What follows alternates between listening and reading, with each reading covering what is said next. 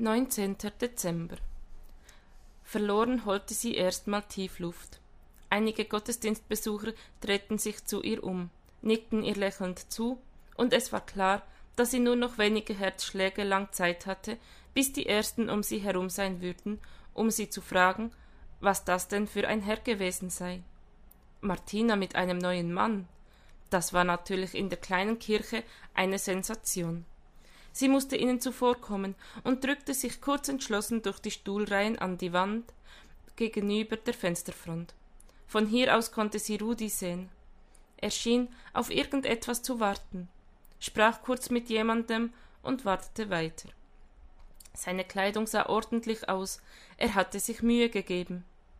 Unvermittelt schaute er sie an und lächelte. Das ließ ihn noch schöner aussehen.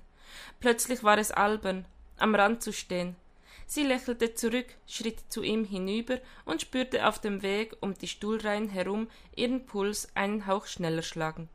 Frohe Weihnacht, Rudi. Frohe Weihnacht, Martina. Schön, dass Sie gekommen sind. Was machen Sie heute? Sie werden doch nicht. Unter der Brücke? Er lachte. Ihre Blicke trafen sich. Ich gehe zur Weihnachtsfeier ins Pennerkästchen. Und vorher sichere ich mir ein Bett. Das hört sich gut an. Was werden Sie machen? Ich bin bei meiner Tochter. Das hört sich auch gut an. Sie warf ihm einen Blick zu. Ich habe leider gar kein Geschenk für Sie. Martina. Unvermittelt drückte er warm und fest ihre Hand. Sie haben mir das größte Geschenk überhaupt gemacht. Ich lebe noch und ich möchte auch weiterleben. Sofort ließ er sie wieder los. Ach, Rudi, das haben Sie wirklich nett gesagt. Wenn Sie mögen, Sie wissen ja, Vanille-Zimttee. Hm. Nach Mitternacht bog sie in ihre Altstadtgasse ein. Ihr Schwiegersohn hatte sie unbedingt nach Hause fahren wollen, aber eine einsame Wanderung durch verschneite Straßen schien ihr nach einem trubligen Abend sehr viel reizvoller. Natürlich hatte sie einige Male glaubhaft versichern müssen, dass sie auf sich aufpassen würde, ihr Handy griffbereit hatte, und schließlich ließ man sie ziehen. Ihre Schritte knirschten durch die Stille der Nacht. In den Fenstern leuchteten Sterne. Der Weihnachtsmarkt lag ehrfürchtig verlassen. Sie liebte die Einsamkeit der heiligen Nacht. Es war, als würde der Himmel sich mit einem zärtlichen Kuss auf die Erde legen und ihr zuflüstern, dass er da war. Immer. Das ganze Jahr. Als würde der Gesang der Engel leise durch die Gassen hallen. Fürchtet euch nicht. Und die Erde verstummte unter dem Kuss und erwiderte ihn. Als sie auf ihre Haustür zuging, löste sich ein Schatten von der Wand. Sie erstarrte. War dort ein Einbrecher, den sie überrascht hatte? In den Fenstern der Nachbarn war es schon dunkel. Sie schliefen nach hinten raus. Niemand würde hier ihren Schrei hören. Schwer atmend tat sie einen Schritt zurück. Martina? Die Stimme kannte sie. Ein Herzschlag lang dauerte es noch, dann atmete sie aus. Friedrich. Tut mir leid, wenn ich dich erschreckt habe. Was machst du hier? Auf dich warten.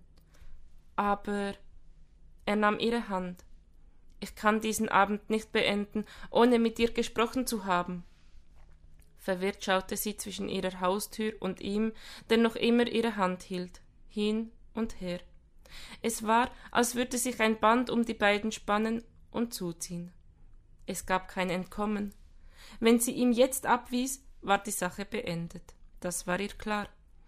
Aber sie wollte es nicht beenden. Sie wusste doch noch gar nicht, was sie überhaupt wollte. Bitte. Er drückte ihre Hand fester. Ähm, ja, gut, dann komm mit rein. So wohnst du also. Es ist sehr gemütlich. Danke. Sie nahm ihm den Mantel ab. Ich muss noch kurz Bescheid sagen, dass ich heil angekommen bin. Meine Tochter, du weißt schon. Selbstverständlich. Ich warte.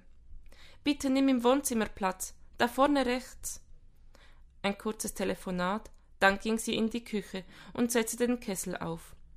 Ihre Hände zitterten, als sie die Teeblätter in die Kanne füllte. Am liebsten hätte sie die Tür verriegelt und sich in die Küche versteckt. Sie seufzte. Wie albern sie doch war. In ihrem Wohnzimmer saß ein Traummann. Und was tat sie? Mit Tee und Tassen bewaffnet stellte sie sich schließlich dem Unvermeidlichen und ging zu ihm. Er hatte es sich auf dem Sofa bequem gemacht und blätterte in einer Zeitschrift, die sie auf dem Tisch liegen gelassen hatte. Entschuldige, dass du warten musstest. Ich habe uns Tee gemacht. Kann ich dir was abnehmen? Danke, geht schon. Im Sessel ihm gegenüber nahm sie Platz und umfasste mit beiden Händen ihre Tasse. Sie mied es, ihn, ihm in die Augen zu sehen, bis die Stille zu sehr drängte, gefüllt zu werden. Als sie ansetzte, etwas zu sagen, räusperte er sich. Nun, ich wollte dir noch ein Geschenk bringen. Was? Ich gebe zu, ich wäre jetzt gern der coole Typ, wie man ihn aus den Filmen kennt. Aber die Wahrheit ist, ich habe kein Drehbuch. Ich muss es ohne Blaupause hinbekommen. Es berührte sie, ihn plötzlich so verletzlich zu sehen. Nicht mehr den Selfmade Man, der alles bekommen konnte, was er wollte.